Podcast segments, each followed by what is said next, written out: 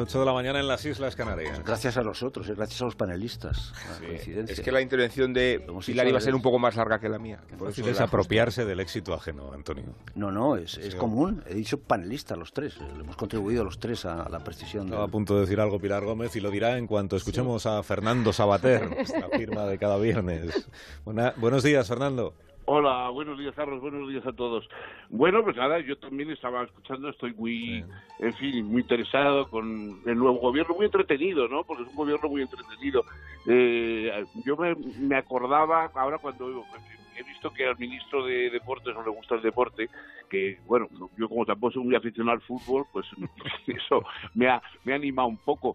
Eh, me, he- me he acordado de, de lo que dice Platón en la República, que él decía que bueno, que mm, claro, lo perfecto sería elegir como gobernantes a los que no quieren gobernar, eh, porque los que se presentan voluntarios para mandar son sospechosos, ¿no? Entonces, lo mejor era elegir a los que no quieren mandar. Entonces, eso podría ser una idea, o sea, no solamente elegir a un ministro de deportes que no le gusta el deporte, sino un ministro de economía, por ejemplo, que sea un emuro de San Francisco de Asís, siquiera pues repartir todo el dinero entre los pobres, a un ministro de Asuntos Exteriores que se niegue a coger un avión o un tren porque diga que le- eso le marea, eh, en fin, bueno, extender un poco este criterio, ¿no? Yo, eh, eso por lo menos cambiaría bastante, pero sobre todo, a, pesar de todo eso y a pesar de que el gobierno pues empieza, hombre, pues que hay un ministro que no les gusta a los independentistas, buena señal, otro que no le gusta a Pablo Iglesias, pues mejor señor todavía, pero a- además de todo eso, hay que recordar que lo que nos interesa es que haya elecciones.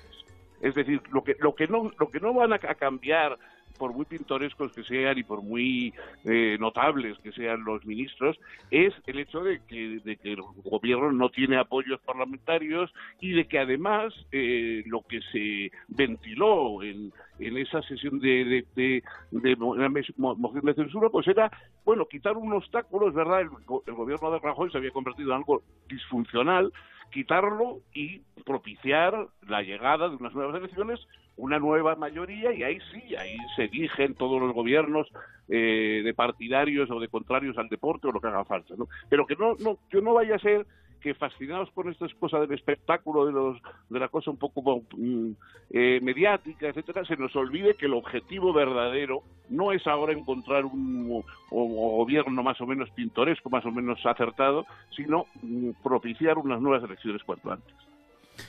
Fernando, gracias por tu criterio y tu opinión como siempre. Cuídate mucho, que tengas un feliz fin de semana. Igual, igual a todos vosotros. Adiós, adiós. 9 y 3, una menos en Canarias. Pilar, di lo que tenías que